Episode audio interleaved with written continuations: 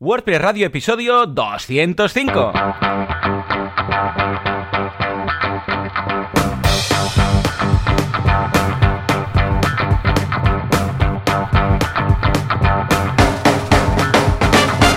Muy buenos días a todo el mundo y bienvenidos un día más, una jornada más, un miércoles más a WordPress Radio, el programa, el podcast en el que hablamos de este fantástico CMS llamado WordPress. ¿Y quién hace esto? Tenemos a Javier Casares, fundador, creador y el que pone internet cada mañana a primera hora y luego que podéis encontrar, bueno, hace muchas cosas más y que podéis encontrar en casares.org, Javier Casares, Casares, bueno, buscadlo porque está ahí en internet, lo pone él, ¿qué te voy a decir? Y por otro lado, Joan Boluda, consultor de marketing online, servidor de ustedes y director de la Academia de Cursos para Emprendedores, boluda.com. Cada semana un nuevo curso, echale un vistazo que está estupendo. Y si todo va bien, al otro lado del cable tendremos a Javier. Javi, muy buenos días. Muy buenos días. ¿Qué tal? Bueno, ¿Cómo estamos? Ah, venga, la duda, la duda y la pregunta de ascensor de estos días. ¿Cómo va el índice, el 500, el 2000, el todo de, eh, de tu pueblecito escondido en, en- Pues la en verdad el es que estamos, eh, claro, ahora, bueno, hubo cambio de, mm, del padrón y entonces hay más gente, entonces claro, Anda, las, cifras, las cifras han variado. ¿Has en visto? Esta es la solución, Javi. Esta es la solución para bajar Claro. los índices. Que más, vaya más gente más. Gente, A Durcal, más claro. gente, menos contagios. Ya está. No, pues la verdad es que bastante bien. Creo que la última vez que lo miré estábamos en 28, o sea que estamos cerca del concepto de nueva normalidad. 28. Pero bueno, co- como ¿Cómo siempre a mí me da, me da tanto? bastante- Ah, 28 personas. Vale, vale. No, que 20 decías- 28 casos por cada 100.000. ¡Hola! O sea, Madre. creo que hay dos personas ahora mismo con. Eh, pues si las echan del pueblo, podríamos decir. podríamos Lo que, decir, lo que me ha parecido leer es que han empezado a hacer en, en no sé qué plaza o en no sé dónde, Mm. porque además es- lo, lo vi como en E- una mesa en la calle, o sea, vi algunas fotos públicas. para el tema de lo de la vacunación, porque claro, aquí Ah, vive vale. mucha gente, vive mucha gente mayor. Claro. Y entonces han montado para, creo que ahora es solo para personas de más de 80, aunque supongo que irá bastante, bastante rápido. Bueno. Pero la eh. verdad es que guay, o sea, que parece que empieza a acelerar la cosa. Sí, sí, Así poco a poco. que- Se cumplirán las expectativas que teníamos de After, eh, after Summer, eh, después del verano, que vuelva Sí. un poco todo. Lo que decías ya el año Yo, pasado. yo sí, sí, yo ¿no? sigo, sigo pensando que el verano, si no me equivoco, eh, ahora lo voy a decir de memoria, pero, no cagarla en algo tan básico, pero si no me equivoco, acaba el 21 de septiembre. Eh, yo dijeron, yo no, no sé la frase exacta que dijeron, pero Mm. como dijeron, vamos a vacunar a todo el mundo antes del verano. El verano acaba en septiembre. Yo ya, me doy, claro, claro. me doy por contento si, Hombre, si yo estamos también. todos de cara a septiembre. Pero bueno, pinta, pinta bien. O sea, aparte del tema de vacunas Sí, nuevas. sí. tal, Aquí en Mataró que- también ha bajado muchísimo, todo, todo. Bueno, las residencias cero total, porque claro, como han sido también los Sí, primeros en vacunar. El otro día hubo un, un brote en una residencia, pero como ya se habían vacunado, pues claro, no les pasó nada, ¿vale? Eso fue eso todo muy leve y asintomáticos, que la gente decía, ah, pero han pillado el virus igual. Digo, a ver, a ver, el virus pillarse se pilla igual. O sea, si tú a alguien que esté vacunado le metes el virus, el virus entra. O sea, entiéndeme. Sí, sí, sí. Lo que pasa es que, claro, los efectos, pues, eh, y los Pues eso, mira, dicen que la, la rápido. famosa la famosa vacuna española, Sí. ¿vale? Una que están, se ve que lo que hace es matar el virus. Hondo. ¿sí o qué? Es de- Esto es creo que ya. es por eso están diciendo, sí, por eso en la tele siempre se dice lo de la esperanza de la porque Mm. es, se ve que es bastante diferente el concepto y no es un tema de reducir, digamos, la carga viral y tal, sino, sino de, de directamente cargárselo. Eso es lo que yo he escuchado, ¿eh? Ver, Tampoco estoy muy al día, pero, No, yo pero es eso. así molará mucho porque, mm, porque, claro, el año que viene, que se supone que saldría a principios del año que viene, eh, claro, eso sí que erradicaría el, Sí, el virus. La sí, sí. otra lo que hace es como ca- calmarlo, Sí, pero, correcto. pero sí, sí. No sé, A ver, bueno, a ver, a ver, vamos, ahí vamos. haciendo. Pero bueno, Mientras- bien, de momento bien, vemos Mientras luz, vemos luz, en fin. Encerrado por en casa haciendo manuales y mierda Ah, claro que sí. varias. Claro, Pero eso se trata. sí, he estado- esto, bueno, ya mm, hace dos o tres semanas empecé Sí. a hacer un. Bueno, com- como, estoy en el equipo de hosting de, de WordPress, eh, tengo contactos con la gente de cPanel, Plesk y tal. Ah, muy bien. Y he hecho un. Bueno, me pasaron unas licencias de, de Plesk y tal. Y he estado montando cómo montar un servidor desde cero con Plesk, eh, pero desde, o sea, desde cero, de- desde la propia configuración del Muy. Plesk, muy pensado todo para WordPress. Es decir, como una máquina solo para, para WordPress. Y la verdad es que hay una cosa, y esto no, no, no, no soy muy de decirlo, pero Hmm. me ha gustado para, co- concretamente para WordPress, ¿eh? no, Vale. no en general, pero concretamente para WordPress me está gustando más C- Ples que cPanel. Anda, ¿sí o qué? Mm, sí, o sea, todo lo que es la gestión de WordPress, eh, con el WordPress Toolkit y demás.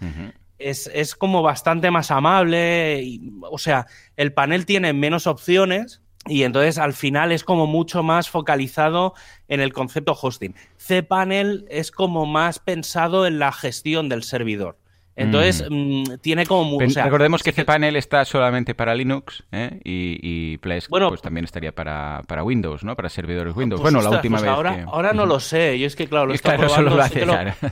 Lo probé en Ubuntu, sí que, o sea, Ples, o sea, sí, Ples, lo estoy probando en Ubuntu porque en CentOS, como está todo el marrón este de, de que CentOS y ahora se va, que lo van a quitar o lo van a poner después, no sé qué unas mierdas raras que van a hacer, y han salido ya alternativas como el. Alma Linux y tal, pero al final dije, bueno, mira, voy a probar Ples en Ubuntu y cPanel, cuando me llegue la licencia lo probaré en CentOS, que es donde normalmente se prueba.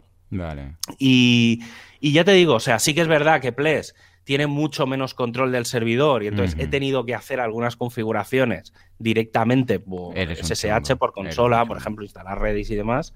Y pero ya te digo, es como muy amable, mucho más sencillo. Claro, entiendo bastante por qué las agencias en general utilizan Ples. Sí que es verdad que, bueno, no sé, tampoco, o sea, lo he probado con un sitio, no sé si luego le metes ahí 200 sitios y aquello Ah, funciona bueno, mejor claro. o peor. Pero, pero bueno, en lo que es concretamente la gestión de, del WordPress, muy molón. Y nada, y luego, bueno, han salido un par de posts más en, en es.wordpress.org, que es uno se llama WordPress es, WordPress es lento, entre, entre interrogantes, ¿vale? Un poco de SEO ahí haciendo, machacando el WordPress es lento Sí. y que básicamente es un poco, habla un poco de temas de rendimiento y demás. Y luego ha salido la tercera parte de la serie de WordPress es seguro. Muy bien, ¿Vale? muy bien. Y bueno, ahí, ahí va, queda un par de posts, quedan algunas cositas y tal. Pero, pero bueno, mira, mucho, mucho curro estos días. Sí, sí, ya lo veo, ya lo veo. Es que a ti te, Sí, sí. te- a ti te cierran en una casa con, con conexión a internet y vamos, Sí, se te acumula el no trabajo. puede ser. normal. Pues mira, precisamente, bueno, yo, ten- yo tengo que contar, porque está relacionado con el tema del mundo WordPress, que he tenido un sueño hoy tan surrealista. Esos sueños que dices que estábamos, atención, en una WordCamp presencial. O sea, imagínate Bueno, ya eh, donde llega. mi empezamos bien. Sí, sí, sí. Y eh, más que el COVID, ya digo, el COVID y el coronavirus y todo esto, lo que nos preocupaba es que fuera había como una guerra. Estábamos en guerra. O sea, te lo pierdas. Y todos con nuestros cascos y todo, como de como Gil ahí haciendo los chistes y tal, ¿eh? Y todos ahí vestidos y tal. Y se escuchaban bombas fuera y tal. Estábamos en un venue, no sé, era como un hotel, hasta ahí era una mezcla rara. Pero lo más interesante es que el que lideraba esa WordCamp era Materrón, del equipo de Hombre, de boluda. sería, Pero sería una, una WordCamp Sevilla. Seguramente, seguramente, pero es que lo mejor es que el tío estaba descamisado, ojo, y era como Rambo. El, o sea, ¿sabes Flanders? Que se quita la camisa y está Sí, ahí sí, tocachas. Y todos preocupados porque queríamos saber su entreno. Decíamos, pero cabrón, ¿cómo estás tan fuerte, no? Y las bombas sonando fuera. Y nosotros lo que queríamos era saber cómo se entrenaba. Y el tío decía que, claro, como él hace natación, dice, no, esto es una mezcla de natación y hit y no sé qué. Y ahí todos apuntando y le decimos, bueno, pero danos, danos el- las pautas, la, la rutina.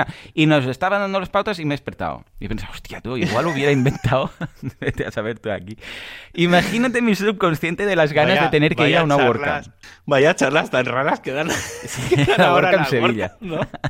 Ha cambiado. Oye, yo me lo imagino. Ahora en el, lo he explicado en el grupo de WhatsApp que tenemos de soporte y están todos descojonándose. O sea, no pues, han hecho incluso un mock-up ahí de Photoshop de Materrón ahí todo fibrado.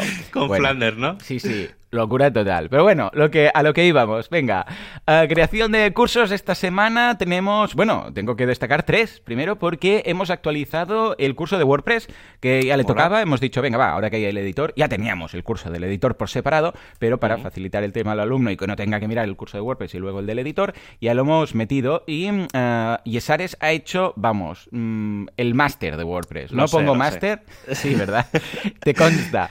Es el más, no, no le pongo el máster máster de WordPress porque quedaría muy de marketing intentar vender ahí máster. Pero, madre mía de Dios, lo que ha hecho Yesares es la capilla Sixtina, por el amor de Dios. O sea, está todo, cómo instalar desde cero WordPress en Plesk, uh, cómo instalarlo, mira, en cPanel también, cómo instalarlo, ahora que hablábamos de, de Plesk y de cPanel, cómo instalarlo en local, cómo instalarlo en una plataforma de pruebas. O sea, cómo instalarlo automático, cómo instalarlo manualmente. Por si, bueno, hoy en día todos los hostings, como por ejemplo uh, SiteGround, uh, por decir uno al azar, pues tienen el, el, el la instalación automática, claro. Pero en algunos casos, por lo que sea, pues lo quieres hacer manualmente, bajando archivos, subiendo archivos del FTP y todo esto como, como se hacía antaño. Madre mía, no me había hecho yo un harto de, de, subir los archivos, descomprimir la carpeta y subir archivos. Bueno, pues lo vemos todo, todo. O sea, súper exhaustivo. Bueno. Además vemos la instalación, no solamente la instalación, sino también la configuración en cada uno uh -huh. de estos sitios, cómo comprar el dominio, cómo comprar el hosting, en varios hostings además. Súper completo, una pasada. Bueno. Ya, lo ya le podéis echar un vistazo porque es, ha quedado muy, muy bien. Luego también curso de PrestaShop, que fue el de la semana pasada, que yo estaba afuera, estaba dando una charla y no pudimos hacer uh -huh. el, el episodio. Y esta semana el curso de atención atención, desarrollo de add-ons de Google Workspace. No confundir uh -huh. con las extensiones. Recordemos que las extensiones se instalan en local, en el navegador que tienes en ese momento, ahí, y los add-ons se instalan en tu cuenta de Google. Quiere decir uh -huh. que si luego te vas a conectar a tu cuenta de Google desde otro ordenador, incluso desde un dispositivo móvil o desde la aplicación, incluso, como pasa a formar parte de, del API que, que tienen, uh -huh. está ahí tu add-on. ¿eh? Por ejemplo, el, el add-on que hemos creado de, de, de Contacts, uh, Contacts, Inbox, que es uh -huh. uh, un, un add-on de Google que mezcla y sincroniza los contactos de Google con los contactos que tienes en Stripe, de forma -huh. que puedes ver cuando wow. te llega un correo si es cliente, si no es cliente, su lifetime value, si está suscrito, si no está suscrito, lo ves ahí en una barra lateral, ¿vale? Pues esto, si estás trabajando con la aplicación de, de Gmail, de Android o de, o de iOS, también te aparece ahí. ¿Por qué? Porque está integrado dentro del propio Google.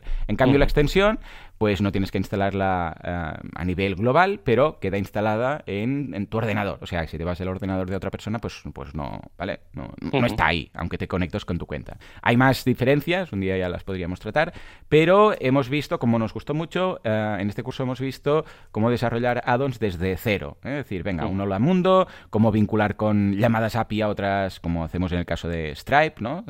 O, o incluso lo podrías ver con MailChimp. Imagínate el hecho de decir, ah, pues mira, quiero saber cuando reciba un correo si esta persona está suscrita a mi, a mi newsletter. Pues lo puedes ver porque te aparece ahí.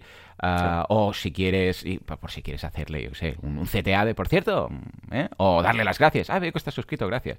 Bueno, pues todo esto es muy, muy práctico si lo hacemos con add-ons. O sea que bueno. échale un vistazo que está muy bien y es algo muy nuevo el tema de los add-ons. Las extensiones uh -huh. ya son más antiguas, ¿vale? Pero los add-ons uh, está muy bien porque se queda integrado propiamente en, en la cuenta de Google. Se instala a nivel de usuario. Cuando instalas un add-on, te dice ¿Quieres instalar a nivel de usuario o para todo tu dominio? En el caso de ser una cuenta de Gmail como tal, pues solamente puedes hacerlo a nivel de usuario, pero si tienes una cuenta, por ejemplo yo, que es joan.boluda.com, pues lo puedo instalar a nivel global de toda la cuenta, ¿eh? de todos, todas las cuentas de mi uh, dominio de Google Suite. Y esto para empresas puede estar uh, estupendo, ¿eh? porque imagínate, si todos los de soporte tienen ese, eh, esa barra lateral en la cual pueden ver eh, la información de la persona que está mandando el correo, pues les puede ser eh, muy útil para incluso a nivel de CRM. O sea que echale un vistazo que está estupendo. Uh -huh. Bueno, Javi, ¿te parece que nos vamos a nuestro patrocinador? Por supuesto. Que entre, pues venga, por favor. Bueno, Juanca, que está hoy Juanca medio dormido, que entre la tuna.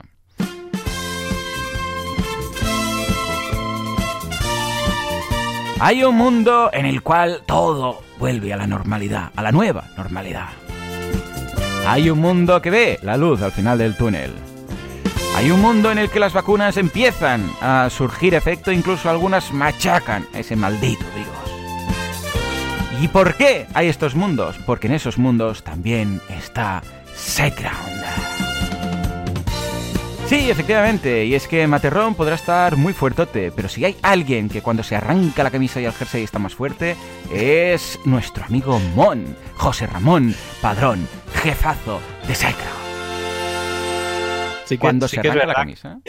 sí que es verdad que Mon tiene pinta de superhéroe. ¿Verdad? ¿Sí o no? Sí, sí, no sé. Sí, sí, sí, tío. Sí, ahora que lo has dicho, se me ha venido como una, como una imagen a, la cabeza. uy, lo que acabamos de hacer. Yo el otro día estaba, eh, creo que era en Netflix o en HBO, no sé cuál. Hay una serie de miedo que es 30 monedas. ¿Dónde está 30 monedas? Ah, sí. En está en HBO, creo. En HBO, ¿no? No sé dónde. Y pasaba el slider ese, iban viendo las series. Y en 30 monedas, Mon está en el centro. ¡Es Mon! Está ahí, no sé si es de los buenos, de los malos, no, no acabo de saberlo, pero no la, no la he visto, Mon está ahí, está ahí. Entonces le mandé, le hice una foto a la pantalla y se la mandé. Y el tío se flipó, dice, ¡guau, qué bueno! Acabo de mandarlo a un amigo, no sé qué. O sea que, imaginaros, también sale en series de HBO. O qué más Lo vamos a tener que traer. A ver. Va, venga, ¿qué, podemos comentar de SiteGround que sea cierto en esta ocasión? Pues mira, en SiteGround tienen más de 2 millones de dominios alojados y tienen tres niveles de servicio diferentes. Tienes el nivel Startups para aquellos que empiezan y solo necesitan alojar un dominio con su certificado TLS, con sus copias de seguridad diarias, mm, pues bueno, con sus cuentas de correo. Y si ese se te queda corto, porque ya empiezas a tener algún sitio web más, pues tienes el Grow para que puedas comenzar a crecer, donde el límite está en el éxito que tengas, además de un servicio de caché avanzada y de staging. Y si tienes unos sitios web de éxito, pues te puedes pasar al GoGeek, que tiene todo lo de los anteriores y aún más, como copia de seguridad avanzada, puedes añadir colaboradores, un staging y un uso de repos de Git. Y todos tienen garantías de devolución de 30 días, por lo que si no te acaba de convencer, ya sabes, échale un vistazo en sidebrand.es.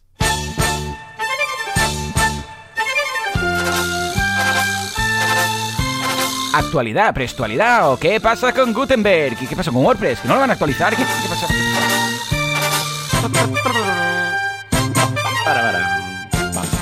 Bueno, bueno, bueno. Acabo de saber que el protagonista este es un, es un cura y se llama el padre Manuel Vergara, el de 30 monedas. O sea que resulta que... Y está fibrado el tío. ¿Ves como, ¿Ves como Mon estará fibrado seguramente?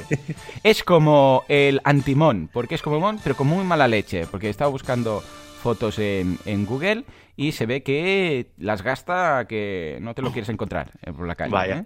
O sea, es como, como un Mon, pero, pero el, hermano malvado de Mon. El hermano malvado.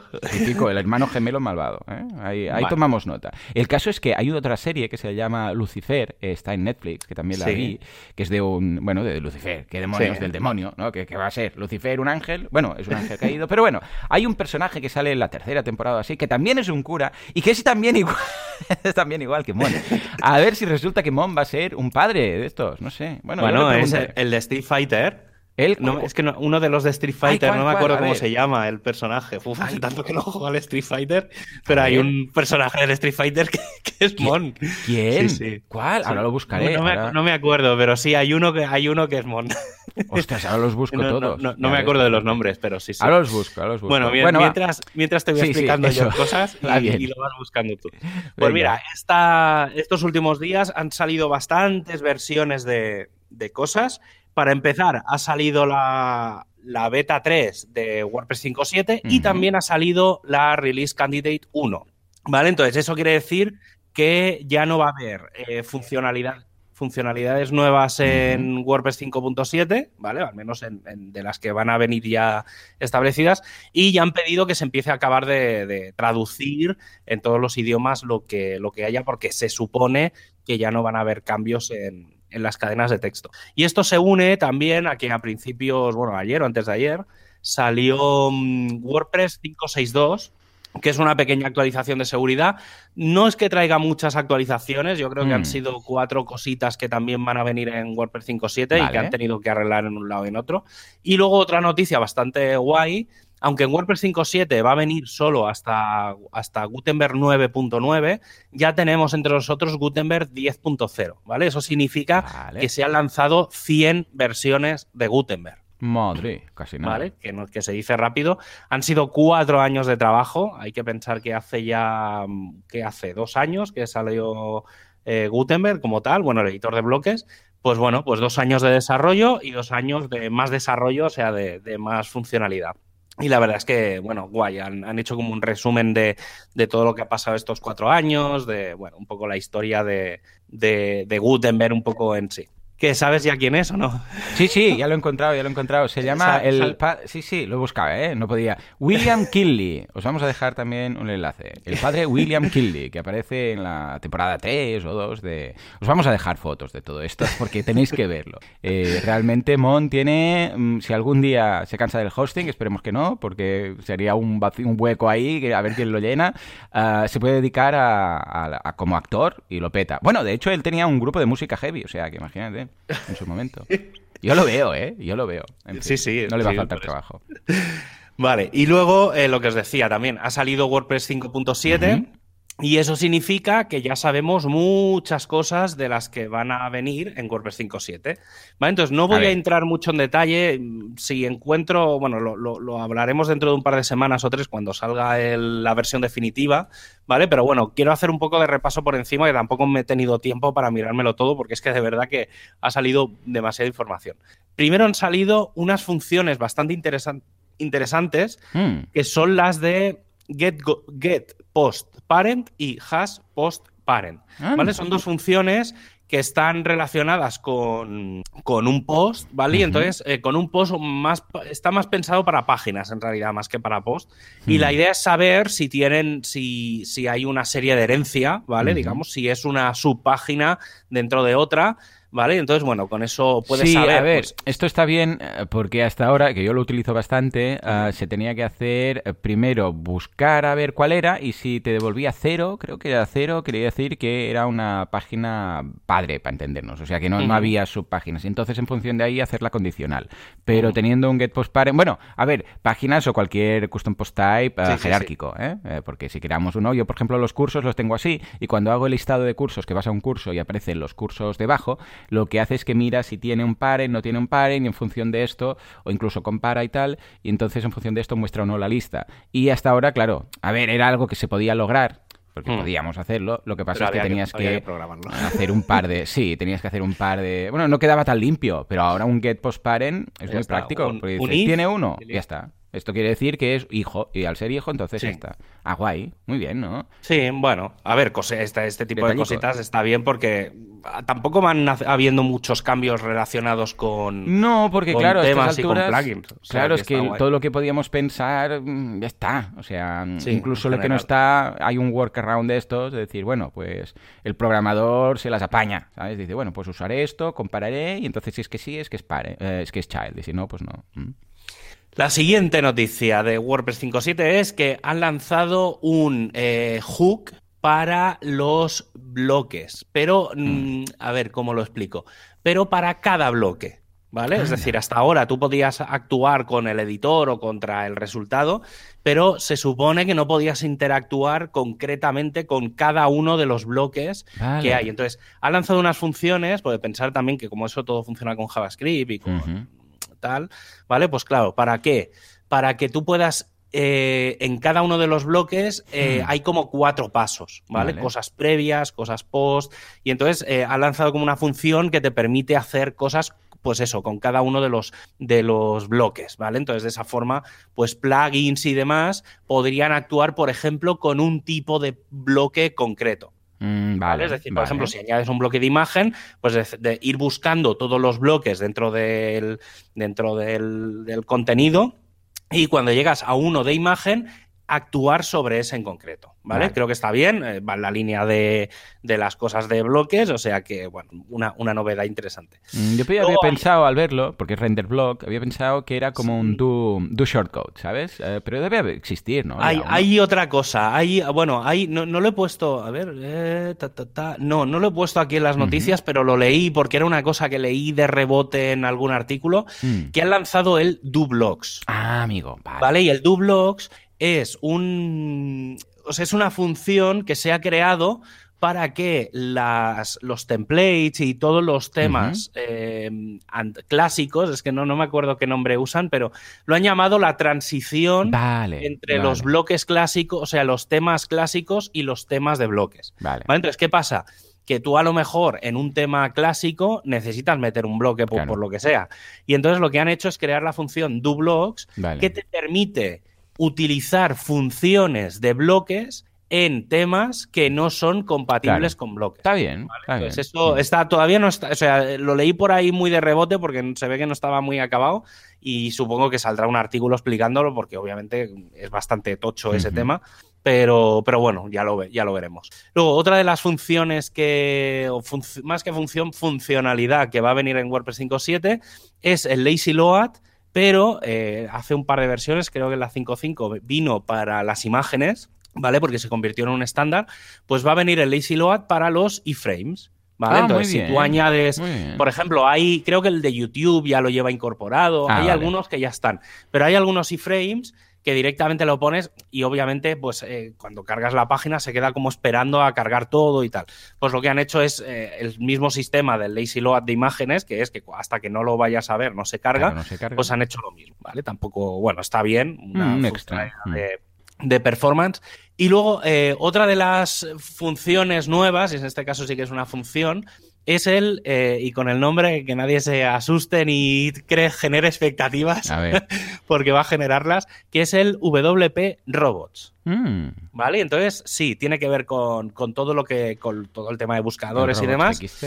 A ver, es una, es una primera, primer acercamiento a lo que en algún momento puede ser el tema de SEO, ¿vale? Ah, Pero amigo. no tiene mucho que ver con SEO todavía. ¿Vale? Básicamente es una función que ahora lo único que hace es permitir añadir, porque va a venir por defecto, eh, un meta tag, ¿vale? Que salió hace relativamente poco, que es el Match Image Preview Large. ¿Vale? Básicamente, es, es esto que es tan raro y tan complejo, básicamente es eh, los que utilicéis Twitter, ¿vale? Esto donde se ve muy, muy claramente es en Twitter. Cuando se comparte un enlace, Eh, si tú no utilizas ningún tipo de, mm, De plugin, de- rollo sí, de ¿no? plugin de SEO De ni nada raro, cuando tú compartes un enlace, eh, puedes tener como un, te- un, un contenido visual muy Ah. grande o más pequeño, ¿vale? Como medio tweet o un tweet gigante. Entonces, el medio tweet es con una imagen pequeñita y al lado el nombre y el título de la página y tal, y con la imagen en grande y debajo, pues el título y la descripción. Pues básicamente lo que se ha hecho es forzar a que por defecto sea grande. ¿Vale? Entonces, hago un KitKat en este punto porque estas, esta semana para atrás eh, me he estado peleando mucho con gente en el equipo, con, gente de Yoast concretamente, eh, que es que no lo entendí muy bien porque me dio la sensación de que me dieron una de cal y- y una de arena.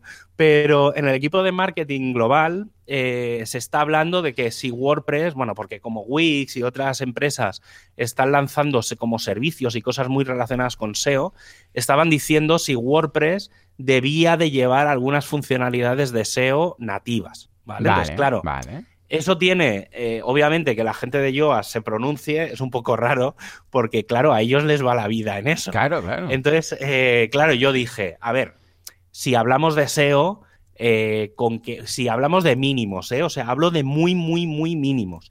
Eh, y pensando en aquel plugin que hace un Pero muy mínimo rollo lo que siempre hemos dicho, ¿no? De la título, meta eh, description, Vale, meta sí. keywords, o sea, básicamente es que, que- que pueda haber un título alternativo, es decir, que puedas tener un título, digamos, de, de SEO y un título en el, en el post, Correcto. que pueda haber un meta description, que en este caso sería que el snippet sea uno y el meta description pueda ser diferente. Correcto.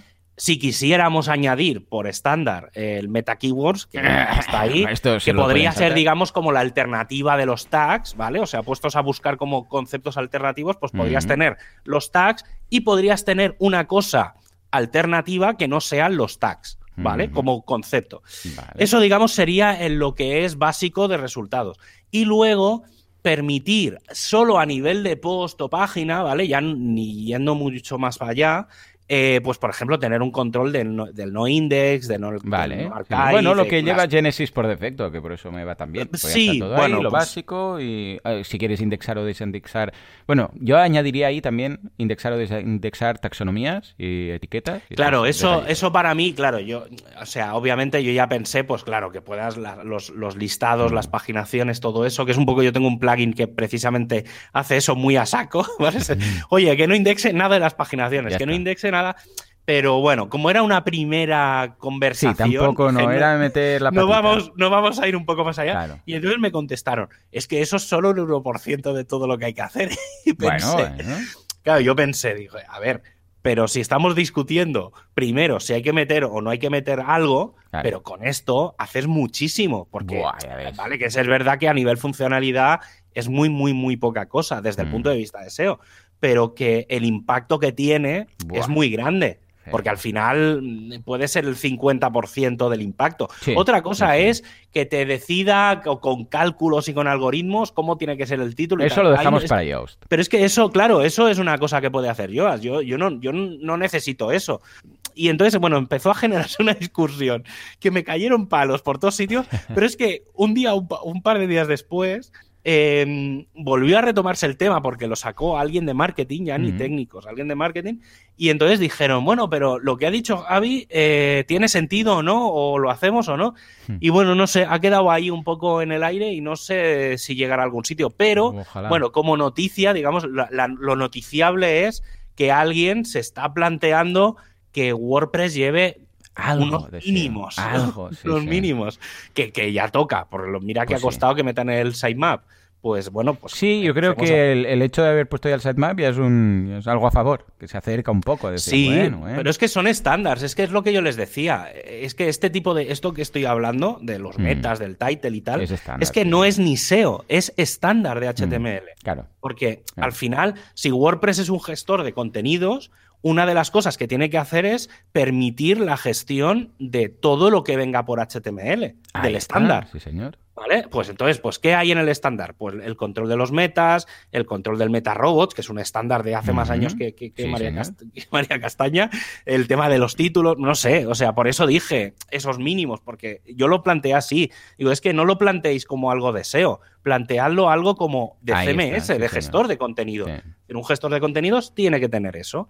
No sé, bueno, quedó ahí la cosa, mm, ya veremos. si se consigue, ojalá, ojalá, madre mía, sería un Sí, la verdad es que a mí personalmente me molaría mucho porque me quitaría tantos plugins de, SEO que me sobran. Y luego, tres cositas que han lanzado muy, bueno, ayer o antes de ayer, porque han salido justo con el lanzamiento de la RC, hmm. es eh, el enviar eh, un link de passwords, eh, bueno, de reset de passwords, ¿vale? lo explico porque esto me lo he mirado muy, muy por encima, pero me ha parecido una cosa tan absurda que no estuviera ya. Básicamente es, eh, muchas veces seguro que a ti seguro que te ha pasado mil veces. Que mm. alguien te diga, es que no me acuerdo de la contraseña. Bueno, cada Y que digas, joder, pues entra en el barra WP login, te vas a mm. lo de recuperar contraseña, ¿sabes? Y dices, le intentas explicar cómo se hace. Y, al final acabas entrando tú en la ficha de esa persona, poniéndole una clave y diciéndole, entra y cambia la contraseña. Vale, pues lo que se ha hecho es que dentro del perfil de dentro de WordPress al lado de donde sale lo, de lo del generador de contraseñas, lo de cambiar la contraseña, ah, hay un botón que pone enviar, la contra, enviar una contraseña nueva al usuario. Y entonces, claro, le, te ahorras, digamos, ese, ese paso. Luego, otra de las grandes, grandes novedades, y esta es bastante potente, y yo la he probado y funciona bien, la probé hace dos o tres semanas, Creo que incluso llegamos a comentarlo, ya no, lo recuerdo porque es que ya no sé ni de lo que hablamos, hmm. pero que es lo del tema de pasar de HTTP a HTTPS con un par de clics. Oh, muy bien. No sé si lo llegamos a comentar. No. ¿No? Pues básicamente es dentro del. O sea, hay gente o sea, hay gente que tiene el HTTP y que no tiene el o sea, no que no tenga el certificado, sino que tiene la web que a lo mejor viene de hace mucho tiempo y que no ha convertido la web por el miedo de, ay, es que mm, me van a salir los mensajes esos de que la web es insegura y tal. Entonces, lo que se ha hecho es desde la parte de salud del sitio, hmm. lo que se hace es, si tú tienes HTTP, es decir, sin seguridad, el sitio, entre comillas, no seguro, pero tú, tu hosting tiene el certificado de seguridad instalado, es decir, que si tú pusieras en el navegador HTTPS y tu web funcionaría, ¿vale? Porque obviamente lo que pasa es que el WordPress elige solo uno de los dos. Claro. Entonces, si puede ser, ¿eh? porque cualquier, cualquier web que esté en HTTP va y activa Let's Encrypt, eh, la web mágicamente no hace ningún cambio. O sea, sí, eh, tienes HTTPS, pero si no vas ahora a WordPress y le cambias HTTPS o haces un reemplazar los, links hardcodeados y todo es lo que está. Ese, es, el gran problema. El, mayor problema es que una de las cosas que siempre se dice es, si tú ya tienes el certificado instalado, te vas a la, zona, de ajustes donde aparecen las dos URLs, pones HTTPS y a partir de ese momento ya todo va por... Pero claro, el problema es que si haces eso, eso está bien, es decir, funciona, El problema es que todos los enlaces internos y demás siguen apuntando posts, claro, eso no han a lo antiguo. Tienes que hacer Pues un esto es, lo que se ha, esto es lo que se ha solucionado. Entonces, si tú entras en el salud del sitio, el del salud del sitio, y el propio WordPress detecta, detecta varias cosas. Primero, que estés en HTTP. Segundo, que tengas un certificado. ¿vale? Que esté instalado porque él intenta acceder o, bueno, valida el dominio y demás. Entonces te aparece un mensajito que te dice, tu sitio no es seguro, no recuerdo muy bien cómo era el mensaje, pero tu sitio está en HTTP y lo puedes convertir a HTTPS. Y entonces te sale un botón que le das y automáticamente te convierte todos los enlaces internos, todos los, todas las. URLs, te lo convierte de HTTP a HTTPS. Solo los, Ostras. los que afectan al dominio interno, ¿eh? es decir, Sí, si sí, hay enlaces sí. externos que apuntan a HTTP, eso no toca. Obviamente, No, todo claro, lo que claro. tiene que ver con el theme y con plugins y demás tampoco los toca. Es decir, si no, no, claro, solo base si de datos, tema- ¿no? Sí, pero todo lo que es contenido que está en la base de datos lo actualiza. Claro, claro, lo hardcodeado que si en el theme tú en Claro, un archivo de plantilla pues lo has eso. cambiado, ahí no llega. Ah, No. Pero da un poco de yuyu, porque imagínate que es un periódico con cientos de miles de páginas, igual ahí mm, resulta que no te tramita bien, yo qué sé, y da un timeout raro en la base de Creo- datos. Estas cosas me dan yuyu. Que- eh, Sí, creo, creo, creo, y esto lo digo, lo pongo un poco Entre comillas, porque no, sí que es verdad que yo hice la prueba en uno que iba muy rápido porque tenía cuatro Claro. contenidos, pero aparte que fue súper rápido, eh, es decir, aunque tuviera pocos contenidos, pero creo que lo hace por eh, como una especie de cron, que lo hace Vale, background. por baches. por- Entonces lo, haciendo- lo vale. hace como una especie de cola, Vale, entonces que no lo hace, digamos, poco. en tiempo real, sino que, es que si no, que- puede petar. Sí, por eh, eso está, está controlado desde el salud del sitio y está bastante bien pensado. Sí que es verdad que hay algunas dudas que me las que el otro día en el equipo de hosting lo sa- salió la pregunta y la verdad es que no lo he podido probar, que es, por ejemplo, qué pasa cuando, mm, cuando el certificado, por ejemplo, es autofirmado o es un certificado de estos no, válidos, no, significa sí. que no sea seguro, sino que, que no está validado por alguna empresa externa y demás. Y bueno, y entonces, claro, preguntaban si eso funcionaría, si no, si el, por ejemplo, si el certificado había caducado. Digo, bueno, Mm, digo, primero hagamos el paso, luego Sí, sí, sí, metámosle funcionalidad. Eso seguro que alguien, como se puede gestionar todo con plugins y demás, se puede, se puede mejorar muchísimo. Sí, Pero bueno, claro, y es del salud del sitio, o sea que seguro que tiene estas muchas... cosas a mí me dan mucho yuyu. Piensa que WordPress, cuando tienes... Y esto nos está pasando, precisamente, ayer lo detecté en WordPress Radio, que cuando tienes mucho spam, que ahora tenemos como 4 o 5 mil comentarios de spam, que los tenemos que borrar, pero claro, primero tenemos que marcarle que es spam y luego que los borre. Pues ah, peta, o sea, cuando vas y empiezas... Porque Sí. dices, tengo que ir por páginas, ¿no? Porque, claro, pero de 20 en 20 me voy a herniar. Entonces Sí, le puse eso- 900. eso es un- Y entonces los selecciono todos. Primero que el JavaScript, de selec- cuando seleccionas la Sí, sí, casilla de se uno, satura. se satura. Pero cuando llega el momento, si le das a borrar, peta, da un timeout. Hay un plugin de Pippin Williamson por ahí, que me acuerdo que lo comentó, que lo creó, porque él le pasó lo mismo y creó un Mm. plugin para borrar lo- el tema de lo- del spam por batch. eh, o sea, lo va haciendo por Sí. lotes, ¿vale? Eh, lo buscaré. Pero ahora, por ejemplo, tenemos, y es algo que viene en el core tan básico como los comentarios de spam. Pues ahora Sí. no hay tu tía de ir, o sea, de- si lo haces de 20 en 20, sí, pero es que tenemos cuatro mil y pico de algún momento que, pues yo sé, no tendríamos aquí, me vete a saber, y quería Sí. hacer limpieza. Pues cada vez que intento, sí, hace unos cuantos, hasta que da un timeout, peta la web, y luego cuando vuelve, pues has visto que ha hecho 300 Sí, o algo así. sí, sí. Esto es muy cutre. Entonces, por eso digo, si algo tan básico y del inicio como es esto, peta, imagínate tú ponerte a modificar las S estas, dan un poco de yuyu. Sí, el, el tema de las, de, los, de las modificaciones masivas en WordPress en general, ¿eh? ya no Sí. solo con el spam, sino, por ejemplo, alguna vez que... Esto me pasó hace poco, que le estaba echando una mano a alguien con algún WordPress, y me pasó con usuarios Hmm. también, que Ah, no sé por qué, habían migrado una web y entonces querían, querían usar, digamos, toda la configuración, pero claro, era una web nueva, entonces iban a cambiar cosas y querían eliminar, Claro, claro, digamos, claro. la base de datos de usuarios y también les pasaba lo mismo. Y entonces, oye, es que se me cuelga y tal, y da igual que amplíen los timeouts, aquello no iba ni para atrás. Y sí que es verdad que el tema de los de las selecciones masivas no acaba de ir bien. Debería de, de ir también con o con un Ajax simplemente que se quede ahí y que la que vaya borrando de uno en uno, Claro. pero que lo vaya haciendo como en tiempo real, un poco como los plugins. Sí, Pues los plugins poco a poco. Cuando seleccionas se le das a borrar, vas viendo Mm. cómo se van haciendo. uno, sí. Pues yo creo que eso, pues mira, esos son dos buenos tickets para mandar, para mandar al track. Ahí lo, ahí lo dejo. Si alguien. A ver, es a que luego no me voy a acordar cuando acabemos de, de grabar, pero bueno, estaré. A ver si luego me acuerdo y los, los pongo. Y luego ha lanzado también, y acabo ya con esto, es lo último que, que comento de WordPress 5.7, que es las. Bueno, ha lanzado el concepto de APIs de las variaciones de los bloques, ¿vale? Esto es Mm. algo que alguna vez hemos comentado. Y entonces, básicamente, hay mm, dos conceptitos, ¿vale? Esto es muy técnico, no voy a entrar en cómo va, pero básicamente hay una propiedad de, para las variaciones que es isActive, es decir, Mm. para saber, por ejemplo, el, el ejemplo que siempre pongo que es el de un menú horizontal o un menú vertical, que el bloque es menú, pero tiene dos variaciones, vertical y horizontal. Pues básicamente el isActive te diría si está, si está activa. Vale, vale. No, no tenía, no tenía mucho misterio. Y luego hay otro hook que es Use Block Display Information, ¿vale? Que es un tema eh, para mostrar la información de un bloque o no y tal, ¿vale? Bueno, ya está, son cosas internas muy de técnicas, ¿vale? Pero bueno, que para los que desarrollan plugins o bloques y tal, pues es bastante importante. Sí, señor. Muy bien. Vaya. Y, o sea, que hay, hay, mm, parece que no, pero WordPress 5.7, y eso que estamos hablando de, de cosas que no son muy visuales, porque queda explicar todos los cambios que llevará el editor. Pero bueno, eso ya, ya entraremos dentro de dos o tres semanas, cuando salga la versión final. Si hay alguna cosa muy diferente de esta, como habrá highlights, los, los comentaremos. Y luego dos noticias.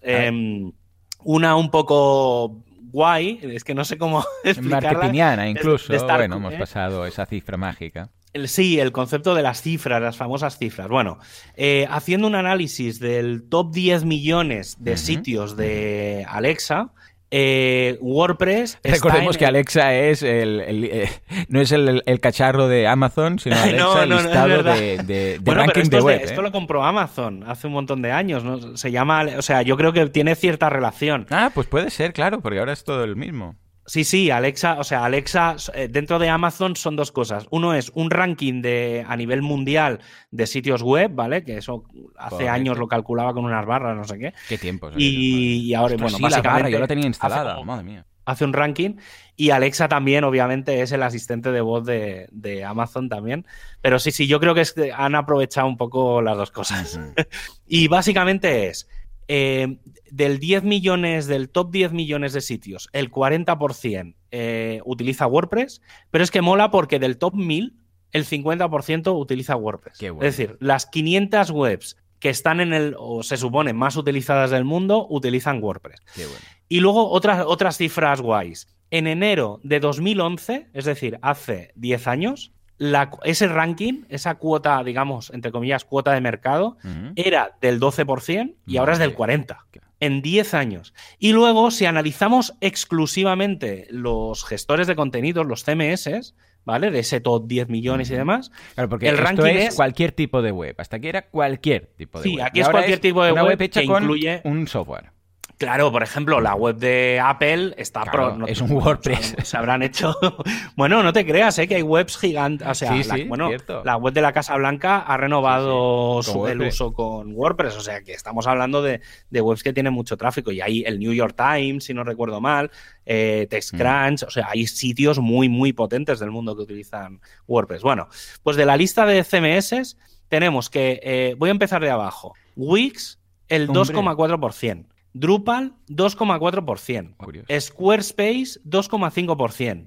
Joomla, 3,4%. Y Shopify, 5,3%. Es decir, Mm. el que más tiene, que es Shopify, que además es concretamente para temas de e-commerce. Sí, ¿vale? Que además Shopify una cosa no es muy- un CMS que te instales tú, para entendernos, sino que es un, es un SaaS Shopify. Sí, no es como es- un... sí.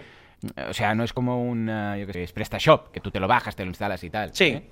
Es un PrestaShop, pero que tú entras en una web, lo contratas y tienes Correcto, todo ahí. como ¿no? la versión de que WordPress.com. nada, no tienes que, digamos, no pagas el concepto de tener que buscarte un hosting, te lo dan Correcto. todo hecho. Sí, la versión de ¿Vale? WordPress.com, para entendernos. Sí, es un concepto así. Vale, pues WordPress tiene el 64,3%. ¿Están ahí incluidos WordPress.com también? Ambos, ¿no? Creo que sí, creo que ambos. sí. Vale, Sí, sí. Lo que pasa es que, claro, al final WordPress.com se considera un sitio. Sí, solo uno, considero. Porque, sí, porque dentro de Alexa los subdominios no cuentan. No, pero si es WordPress.com con dominio propio, entonces sí, ¿no? Si es con dominio propio, sí, claro, sí, sí. Busca, digamos, el ranking de Alexa, si no recuerdo mal, analiza hostnames, por así decirlo. Vale, vale, vale. O sea, o, dominios de primer nivel o alguna cosa así. Y luego un tema, que esto sí que quería lanzarlo hmm. y hablarlo contigo un rato, eh, y luego ya pasamos al feedback, que es, em, lo he planteado como un poco de editorial, porque la verdad es que hace, es bastante curioso porque hace como cuatro o seis semanas se llegó a comentar una, una cosa que a mí me, me sorprendió bastante, pero bueno, yo le di un poco de bombo porque bueno, era un artículo que estaba publicado, que era que querían sacar eh, hasta seis versiones de WordPress al año, ¿vale? Que yo me pareció una locura, pero dije, bueno, mola, o sea, está guay que, que, haya esa, esa intensidad y esas ganas. Pues hace dos o tres semanas eh, Josefa Hayden, que es la directora de WordPress, por así decirlo, ¿vale? Es una chica que trabaja en Automatic, pero bueno, es la, es la persona, digamos, máxima por debajo de Matt. Matt sería como el presidente que se supone que no hace nada dentro de WordPress, comenta y toma alguna decisión, pero digamos que la persona más visible del, del mundillo es Josefa, pues lanzó un post que se llama Making WordPress Release Easier y básicamente lo que viene a decir es, bueno, estaba hablando de que se estaban desarrollando en paralelo pues las versiones, menores de WordPress 5.6.1 y ahora la 5.6.2, que se estaba lanzando la beta 1, la beta 2, la beta 3, la release y demás de WordPress 5.7, ¿vale? Que se estaba trabajando, por un lado, las dos versiones actuales en paralelo. Y por otro lado, otra cosa que no, no dice expresamente, pero que también se sabe, que es que estamos manteniendo desde WordPress 3.5 o 3.7, no me mm. acuerdo exactamente, pero estamos manteniendo 12 eh, años de versiones de WordPress. Claro. ¿Vale? Entonces, al final, ya no solo por el tema de mantener, porque bueno, mantener pues es ir dedicándole tiempo y, novedades de cosas de seguridad y demás, ir llevándolas para atrás. Sí que es verdad, y hay que reconocer que desde que ha salido WordPress 5.6 no ha habido ninguna actualización de seguridad y ya llevamos dos versiones menores. ¿Vale? Entonces, mm, quiere decir que WordPress 5.6 y todas las versiones que se están lanzando pasan muchísimos filtros y son muy seguras. Es decir, la estabilidad a nivel de seguridad de WordPress ha crecido exponencialmente. ¿Vale? en ese sentido, las últimas versiones de WordPress son muy seguras y eso contrasta con, algo que no tendría mucho sentido que eso pasase y es eh, que el equipo está exhausto. ¿Vale? O sea, se han planteado para este año, bueno, los últimos años se han planteado lanzar cuatro versiones cada año y, no, es, no es sostenible. Básicamente por lo que comentaba hace un par de semanas, que, no hay equipo. O sea, siempre todo el mundo se llena la boca con la comunidad WordPress y no sé qué. y yo, he de reconocer que, también, que siempre hablo mucho de la comunidad. Eh, obviamente yo, para desarrollar, pues no acabo de verme en este, en este caso concreto, pero bueno, participo pues con la parte de hosting, intento ayudar con otras herramientas que tienen mucho más que ver pues con temas de seguridad, con cosas alrededor del propio software, ¿vale? Pero bueno, no con el propio software. Pues un poco de lo que, de lo que habla Josefa es eh, que faltan, que los equipos no son estables, que los equipos se queman, em, que hay como, que no está muy claro cuando se va a lanzar una nueva versión de WordPress qué es lo que va a ir en esa versión. Claro. ¿Vale? Es decir, sí que hay unas primeras reuniones, pero durante el desarrollo aparecen cosas que no estaban previstas. ves tú, ves sí, a ver, no te creas, ¿eh? O sea, como, como challenge es muy potente. Porque precisamente lo que están diciendo, y aquí es donde me preocupa a mí un poco, lo que están diciendo es que haría falta gente, un poco el responsable de equipo. Claro, faltas tú, Javi, ves tú. Déjalo del equipo de hosting y ponte con esto. Nos vas a solucionar el tema. En la primera release, mételo del SEO y verás como esto llegamos al 60% en tres meses. Sí, sí, pues, pues, va un poco por ahí. No, el, tema, y tiene, tiene cierta lógica, eh, lo que están diciendo es eso, que la gente se quema, sobre todo porque mucha gente como como se toman muchas decisiones unilaterales, ¿qué pasa? Que al final ya no es solo un problema de tiempo, de que el equipo se queme y de tiempo, obviamente, sino de que la gente eh, em, va a saco. Es que habéis lanzado esto, ¿por qué habéis tocado esto? ¿Vale? Entonces, claro, es un poco. La gente se quema, yo lo entiendo. Y yo conozco. Y lo ves en los foros, lo ves. Que al final, al final, la sensación es que mm, intentas hacer algo, porque en muchas ocasiones lo ves. Alguien que dice, hey, pero esto se tiene que solucionar. Empiezan ahí a rizar el rizo. No, pero qué tal, que no sé qué. Se quedan callados 15 años. Un ticket. Bueno, el, el, ejemplo, lo que comentaba antes de lo del SEO. Claro, esto. Y resulta luego que te vienen con los formats, ¿sabes? Y lanzan los formats y dices, mira, ¿sabes qué? Iros todos a paseo. Y esto lo he visto mucho en la comunidad. ¿eh? a ver, tiene bueno, cosas buenas y cosas malas. Y muchos, eh, muchas ocasiones cosas que dices, pero a ver, por el amor de Dios, lo que estás diciendo esta persona, como lo dices tú del SEO. otras cosas, ¿eh? que tú te metes en el track y te ves para ponerte las manos a la cabeza y dices, pero esto que está diciendo esta persona, ¿por qué lo estáis parando así tan tontamente? Si es algo simple, fácil, que no tiene problemas, que el gran, lo del 80% que siempre se dice tal. Y en mm. cambio ahora vais y os sacáis de la manga los formats, que fue un exitazo, por lo que hemos visto, mm. ¿no? Claro, es normal que las personas en un momento dado digan, ¿sabes qué? Mira, a tomar bien, ya os lo haréis, ya os lo arregla otros. Yo lo entiendo, este punto de quemazón. Sí, sí, no, o sea, ya te digo, ¿eh? sobre todo el, problema general está en el core, ¿eh? o sea, bueno, y todo lo que hay alrededor del, core. O sea, todo lo que es, por ejemplo, el tema de diseño, o sea, parece mentira, ¿eh? pero el equipo de diseño también entra dentro de este saco. ¿Por qué? Porque al final eh, todo el tema de la interfaz, o sea, vale, desarrollar está bien, pero yo esto siempre lo he explicado muchas veces cuando, cuando doy charlas o cuando alguien me pregunta, yo siempre digo que cualquier cosa que haya que desarrollar se tarda siete días. Cinco días hay que pensarlas y dos desarrollarlas. Hmm. Porque si tú sabes exactamente lo que tienes que desarrollar, es muy fácil desarrollar. O sea, tiene su complejidad, ¿eh? O sea, hay cosas más fáciles, más difíciles.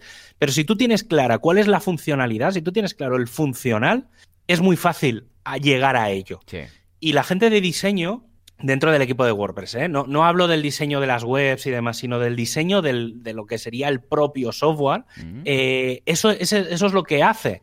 Y, por ejemplo, el, famoso Navigation Blog del que llevo hablando dos meses, ¿vale? Porque se supone que hace tres versiones, el problema mayor que ha tenido ha sido este, que es que los desarrolladores se pusieron a hacer el puñetero bloque de Navigation y cuando intentaron ponerlo, o sea, claro, hacerlo está hecho. Es decir, el bloque está hecho.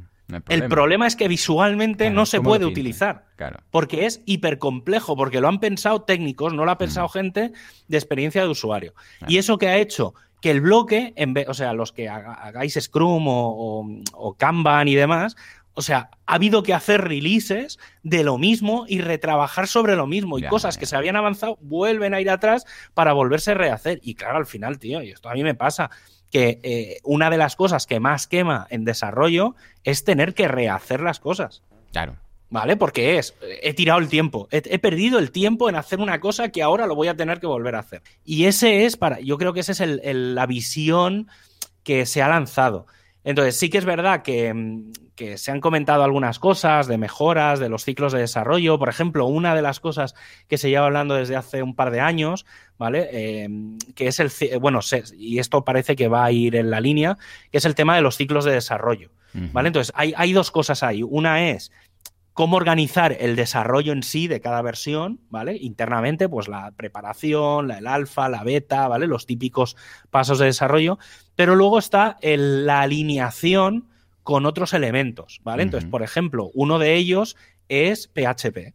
Al final, WordPress, el 80-90% de todo el desarrollo de WordPress depende de cuándo PHP lanza una nueva versión. ¿Vale? Que ahora normalmente son a finales de año, en diciembre, que justo siempre, si miras todas las gráficas, siempre coincide precisamente con un lanzamiento de WordPress. Sí, sí, sí. ¿Vale? Entonces, al final queda ahí de decir, oye, ¿tenemos que coordinarnos con la gente de PHP para lanzar en paralelo? ¿O lanzar un poco después? O porque siempre acabamos lanzando antes que PHP. Entonces, ¿qué pasa? Que nunca viene WordPress al 100% metido con toda la funcionalidad nueva de PHP. El ejemplo claro es PHP 8. Eh, entonces, claro, se han abierto como muchos frentes y eso ha llevado a una cosa bastante significativa y es, este año teníamos ya las fechas de lanzamiento, o sea, lo mismo que se sabe que el día 9 de marzo se va a lanzar WordPress 5.7, se sabía que el 8 de junio iba a salir la 5.8, que el 14 de septiembre iba a salir la 5.9 y que el 7 de diciembre iba a salir WordPress 6.0. Pues la 5.8, la 5.9 y la 6.0 ya no tienen fecha de lanzamiento. Mm. ¿Vale? Entonces, ¿eso qué quiere decir? Que en cuanto se lance WordPress 5.7, no sabremos. Eso no significa que no se esté trabajando en ello. No, ¿eh? claro, No claro, quiero, no quiero generar un pánico. ¿Vale? Pero sí que es verdad que no hay fechas de lanzamiento de las próximas versiones. Se está trabajando ya en WordPress 5.8, pero no tiene fecha de lanzamiento, cosa que elimina la predictibilidad. Y hay muchas empresas alrededor de WordPress que funcionan en base a las nuevas versiones. ¿Por qué? Pues porque aprovechando, y esto lo habréis visto mil veces, días antes o una semana o dos semanas antes, por ejemplo, es muy probable que la semana que viene, de golpe, haya una mega actualización de un montón de plugins Mm. y de nuevas versiones y tal. ¿Por qué? Porque esas nuevas versiones se adaptan a la nueva versión de WordPress. Claro, es decir, sí. hay, hay equipos de desarrollo de grandes plugins que lo que hacen es, oye, va a salir WordPress 5.7, vamos a ver todas las nuevas funcionalidades de WordPress 5.7 que tenemos que incorporar dentro de nuestro plugin, aparte de las nuevas actual, de las nuevas cosas que queramos añadir de nuestro plugin y aprovechan los lanzamientos más o menos con cierto ritmo y eso se va a perder y eso es un gran problema porque hay muchas empresas alrededor de WordPress que, claro, no vas a. Ahora mismo, ¿eh? Obviamente, yo creo que el calendario se retomará. Pero bueno, simplemente dejarlo ahí. Es bastante. O sea, es preocupante por un lado, pero que se haya llegado a plantear esto también eh, tiene cierto. O sea, da, da cierta seguridad, ¿vale? Mm. Porque quiere decir que alguien se está preocupando por, por el tema de que la gente no se queme, de que la gente se implique. Y bueno, está ahí. Es un poco complejo, pero, pero bueno, habrá que ver cómo evoluciona este tema. Yo creo que le faltan dos, tres semanitas a que se cueza, pero está claro que el 10 de marzo, o sea, el día siguiente de, del lanzamiento, yo creo que es un, va a haber reuniones bastante gordas en, en los canales de Core, que habrá que seguir con mucha, mucha, con mucho interés. Sí, a ver, Porque- también es que ha ido a más, cada vez más. O sea, antes yo recuerdo que es que había es muy años peligroso. sin, sin lanzamientos. O sea, las primeras versiones de WordPress, de principio de principio, yo Mm. recuerdo que había años que no se había actualizado nada. Estamos hablando de las primeras, ¿no? Pero Sí. había... Y eh, estaban mucho más espaciadas, pero muchísimo más. O sea, a, ver, tampoco era tan fácil como darle a un botón un enlace y de repente se actualizaba, sino que era una movida. Ahora todo es clic, clic y todo actualizado, ¿eh? Sí, bueno, y, y sin antes- clic, que ahora a Sí, exacto. lo encuentras hecho. Sin clic. Bueno, evidentemente estamos hablando que esto no incorpora, o sea, estamos hablando de las major releases, ¿eh? no de las Sí, de sí. seguridad, que eh, esta semana mismo, pues ayer hubo sí. una actualización, ¿vale? De seguridad. Eh, estamos hablando de las grandes. Eh, escucha, mm, pues lo veo también que no pasa nada si en lugar de haber seis hay dos, o sea, que, que está bien, que estamos acostumbrados aquí a un ritmo que no paramos, ¿vale? Con lo que Sí, está bien claro, lo que pasa es que ahí, ahí juegas con las funcionalidades nuevas, es por Mm. ejemplo el editor. Yo a mí lo que más me preocupa es el editor. Porque ahora el editor, sí que es verdad que tienes el plugin de Gutenberg Sí. y entonces la gente que lo usa pues va viendo las novedades y, y es bastante, porque cada dos, tres semanas sale una versión nueva de, de Gutenberg. Pero claro, no, el otro día, no- creo que lo hablaba con Yesares, que me decía, bueno, pero el editor se actualiza. Digo, no, el editor no se actualiza, digo, el editor se actualiza una vez cada tres meses. Ya, mm. Entonces, claro, eso sí que tiene, porque claro, eso significa que no hay tantos bloques, que si hay algo mal, eh, bueno, o sea, bueno, no, si hay algo mal sí, porque se actualizaría en una versión menor. Pero claro, eh, mm, quitas funcionalidad, ¿vale? Y claro, la gente al final, eh, cuando piensa en WordPress, una de las cosas en las que más piensa es en la funcionalidad. Entonces, eso es, es un poco, o sea, estaría bien, o sea, está bien por un lado, pero claro, tiene sus contras también lanzar cada menos versiones. Yo, a ver, yo creo que lanzar dos versiones cada año es más que suficiente.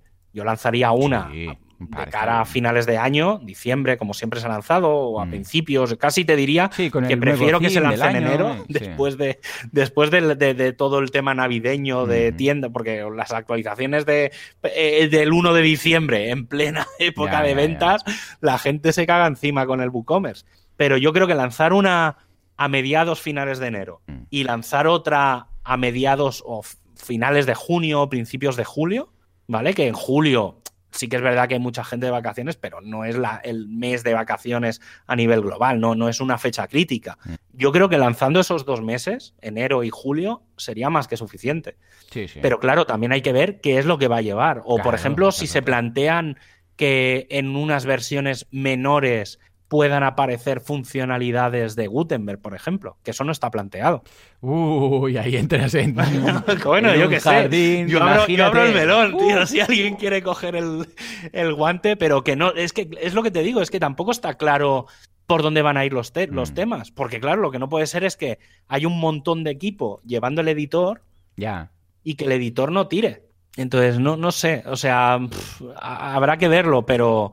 Pero bueno, a ver también que obviamente desde el punto, si estás gestionando cientos de millones de webs, ya que, haya cada dos por tres actualizaciones. Esto es como lo del Windows o lo del Mac. Peñazos. Del no, tío, paso más adelante, ¿sabes?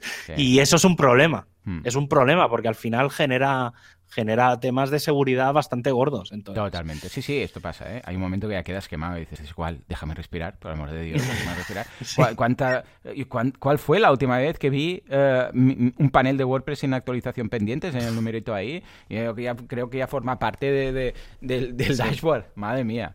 En fin, pues a ver, veremos una vez lance la nueva versión, qué es lo que ha pasado, eh, y seguramente que volveremos a tener fechas. Pero escucha, si son tres o dos o tres al año, pues problema. La última, como mm. dices tú, para presentar el nuevo theme del año siguiente y una durante el año. Y si está justificado por lo que sea, pues se puede hacer alguna extra. Pero seis, mm. No, no, y cuatro. Es que al final, sí, sí, más de tres es una locura. Sí, yo creo que tres es más que suficiente, cada cuatro meses y tal, a no ser, evidentemente, que haya seguridad con las menores. En mm. fin, va, que nos hemos fundido una hora y aún no hemos hecho el feedback. Vamos a él.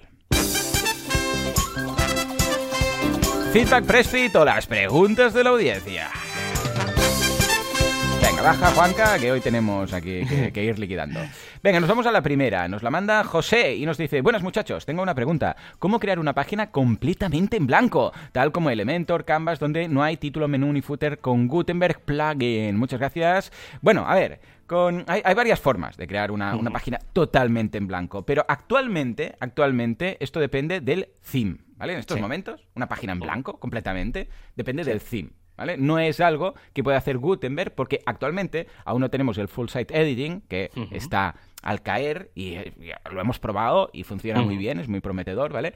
Pero ah, actualmente Gutenberg se queda dentro del content, del contenido, con lo que no afecta, no puede afectar pues ni a la barra de navegación, ni al footer, ni a la sidebar, sino que nos quedamos ahí, ¿vale? Dicho a ver, yo hay, hay un par de... O sea, estaba pensando en mm. esto y a mí se me ha ocurrido una forma Sí. Pero no sé si a lo mejor. Yo creo que sí que se puede hacer. Yo siempre, esto lo hago, es muy clásico para hacer landings, ¿vale? Cuando lo tengo que hacer simplemente, claro. yo como utilizo Genesis o el theme que tengas, habitualmente, y no digo que sea el caso, el theme que tengas debería tener una página de plantilla, o una plantilla, perdón, una, plantilla de página que se llame landing, ¿vale? Tú vas, creas una página, vas al desplegable de em, que aparece a la derecha, en las metabox, y suele haber en plantillas, suele haber una que se llama landing. Y esa eh, está vacía, es decir, le quita todo lo que es el footer, el, eh, el header, las barras, y simplemente deja un gran editor, o sea, todo lo que ves es como el de content, pero en, blanco. Para que metas lo que metas será lo único que se ve.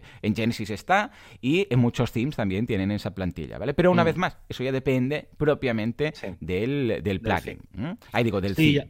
Dime, dime. A veces, ah, a veces llevan, algunas plantillas llevan como una botonera también al lado, porque, ¿vale? Entonces te permite eh, desactivar el título, desactivar el footer, desactivar el header.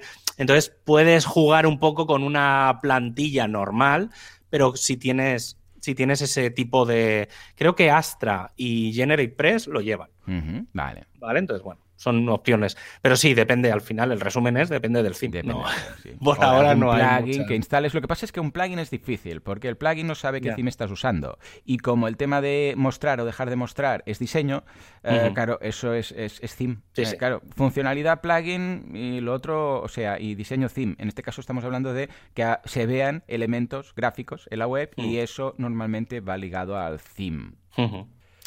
Entonces, eh, ya te digo, te tocará esperar al full site editing, ¿vale? Sí. O sea que, pero bueno, bueno pero está, cerca, ¿eh? Sí, sí, sí. Ah, claro, claro. Está cerca. Venga, nos vamos a Lucas, que nos dice, hola chicos, nuevamente gracias por todo lo que compartís. Les paso una consulta. Para mantener actualizados mis plugins, utilizo la versión beta de WordPress, pero no encuentro la forma de bajar la última beta de forma automática. Les mando un abrazo enorme. Bueno, ese, ¿cómo le llaman? El Lightning, no, el Light... Oh, el Nightly, Release. Sí, pero. o sea, claro, él lo, lo, que viene a decir es. Existe una URL, no, recuerdo la URL exacta, ¿eh? pero es wordpress.org barra, no sé, lasversion.zip, no, no, me acuerdo cómo se llama. Luego hay el latest.zip, digamos, el latest es la última versión, pero es la versión estable. Y el, el es como la versión ya no es ni beta, es la versión compilada cada noche, ¿vale? Que es una cosa como muy extremo. Claro, sí que es verdad que, o al menos yo no sé si hay una URL de estas fáciles eh, para descargarte una beta o una release en concreto. Sí que cuando salen las betas, pues te publican por ahí, pues mira, la URL será esta, ¿vale? Y es bastante fácil, pues WordPress-5. no sé qué. ¿Vale? Entonces, existe un plugin eh, que se llama WordPress Beta Tester, que no es un WordPress oficial, pero es oficioso, porque es de alguien de la comunidad y es el que la propia, la propia comunidad recomienda para utilizar.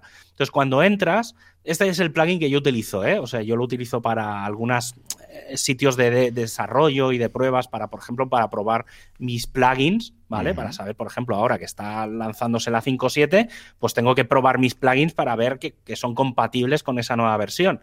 Y entonces tengo un sitio en el que tengo este, este plugin y automáticamente, bueno, tú le puedes decidir si elegir entre las, las nightlies, beta más release candidate o release candidate. ¿Vale? Entonces puedes elegir una de esas tres opciones y cuando aparece una versión beta o aparece una release o aparece tal, la actualiza como si fuera una actualización normal. Entonces, es como que vas un poco por delante. Eh, los que quieran ir un poco arriesgados pueden instalarlo e ir con las releases, ¿vale? Con la release candidate, porque normalmente una release candidate es ya prácticamente no hay muchos, muchos, muchos cambios con respecto a la versión final. Una beta sí, ¿vale? Pero una release se supone que cuando ya está lanzada quedan muy pocas cosas a arreglar. ¿Vale? A veces mm. hay dos detalles. Y entre la release 1 y la 2 es que casi a veces no hay cambios, ¿vale? Pero bueno, entonces es la forma, ya está. Es un plugin, dejaré el enlace del, del WordPress Beta Tester, que si no recuerdo la mal, la URL es, bueno, la URL, el slug del plugin es WordPress-beta-tester. Estupendo, pues venga, lo dejamos en las notas del programa si lo tienes al día.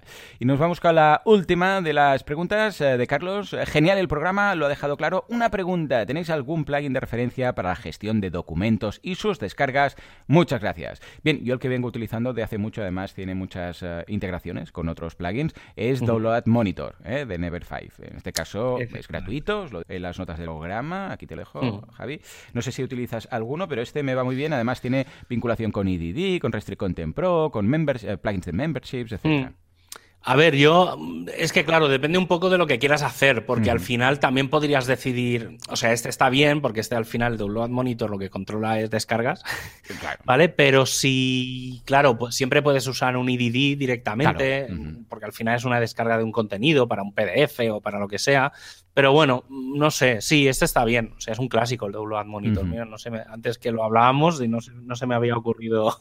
Sí, es muy, típico, A ver, al final un IDD, un incluso un WooCommerce, pero claro, es lo que te digo. Matar moscas sí, Claro, depende de si es para descargas, digamos, abiertas, ¿vale? Entonces sí que un Download Monitor puede ir o si, por ejemplo, son descargas de pago o alguna cosita, que entonces ya sí que necesitas algo más. Cuando lo monitor va bien, básicamente, si tienes archivos y quieres ver cuáles son los que más se bajan, quién se los baja, este tipo de cosas. Pues mira, yo tengo unos PDFs y quisiera saber, por ejemplo, los, que más se bajan, ¿no? Es decir, pues pongo unas hojas aquí, que sé, de checklist en cada post y tal, y quiero saber las que tienen más éxito. Te va genial. Incluso puedes decir, a ver, quiero saber quién se las ha bajado, ¿no? Y cuándo, etcétera. Entonces va genial. ¿eh? A partir de aquí, si quieres vender, efectivamente, y te va a ser mejor y además también es gratuito.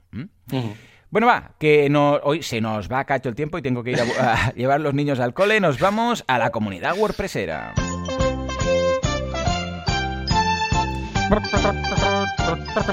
Bueno, aparte de todas las actualizaciones, parece que también nos hemos puesto al día con los meetups, porque estábamos que no, que no caben, que no caben en la escaleta. A ver, ¿qué tenemos? Sí, entre los work, las WordCamps y las meetups, sí que es verdad que ya han lanzado un post para comentar que si se quiere empezar a retomar el tema de, las, de los eventos presenciales, cosa que personalmente en España no recomiendo todavía. Al menos, bueno, básicamente porque el estado de alarma se supone que lo impide. Pero bueno, tenemos WordCamps virtuales todavía. El 27 de febrero, que si no me equivoco es este fin de semana, tenemos la WordCamp Praga. El 15, del 15 al 17 de abril la WordCamp Centroamérica, eh, están buscando ponentes, si alguien quiere aplicar. Del 16 al 18 de abril, la WordCamp Grecia. Del 20 al 26 de junio, la WordCamp Japón. Y del 24 de junio, la WordCamp Cochabamba, que está en Bolivia, si no recuerdo mal. Eh, bueno, son WordCamps virtuales. Eh, sé que están los de Centroamérica estaban preparando alguna cosita diferente, pero bueno, en general son todo charlas, como siempre, o sea, lo normal. Y luego Meetups. Eh, el jueves 25, o sea, mañana, tenemos Elementor Madrid, que van a hablar de cómo retomar los eventos y demás. WordPress Cartagena van a hablar de identidad corporativa, de logos y demás. Bueno, de no solo logos, mejor dicho. Eh, y WordPress Tarragona van a hablar de cómo migrar de un editor visual a bloques, en este caso de Visual Composer a Gutenberg. Hombre, Visual Composer, un clásico. Y el viernes 25 en WordPress Sevilla van a hablar del uso de plugins, ¿vale? Pues van a debatir un poco sobre, sobre su uso, mal uso, etc. Ah, muy bien. Y bueno, y la semana que viene hay más cositas, pero bueno, ya las comentaremos en el próximo programa. Estupendo, pues nada, echarle un vistazo, os dejamos el enlace de todo y también en wpcalendar.io. Señores, hasta aquí este programa, como siempre, muchísimas gracias por todo, por vuestras valoraciones de 5 estrellas en iTunes, por vuestros me gusta y comentarios en iBox y por estar ahí al otro lado, porque sin vosotros esto no sería lo que es, esto simplemente no sería, bueno, aunque con Javier igual estaríamos hablando todos igualmente. En todo caso, nos escuchamos dentro de una semana, dentro de 7 días. Hasta entonces, adiós.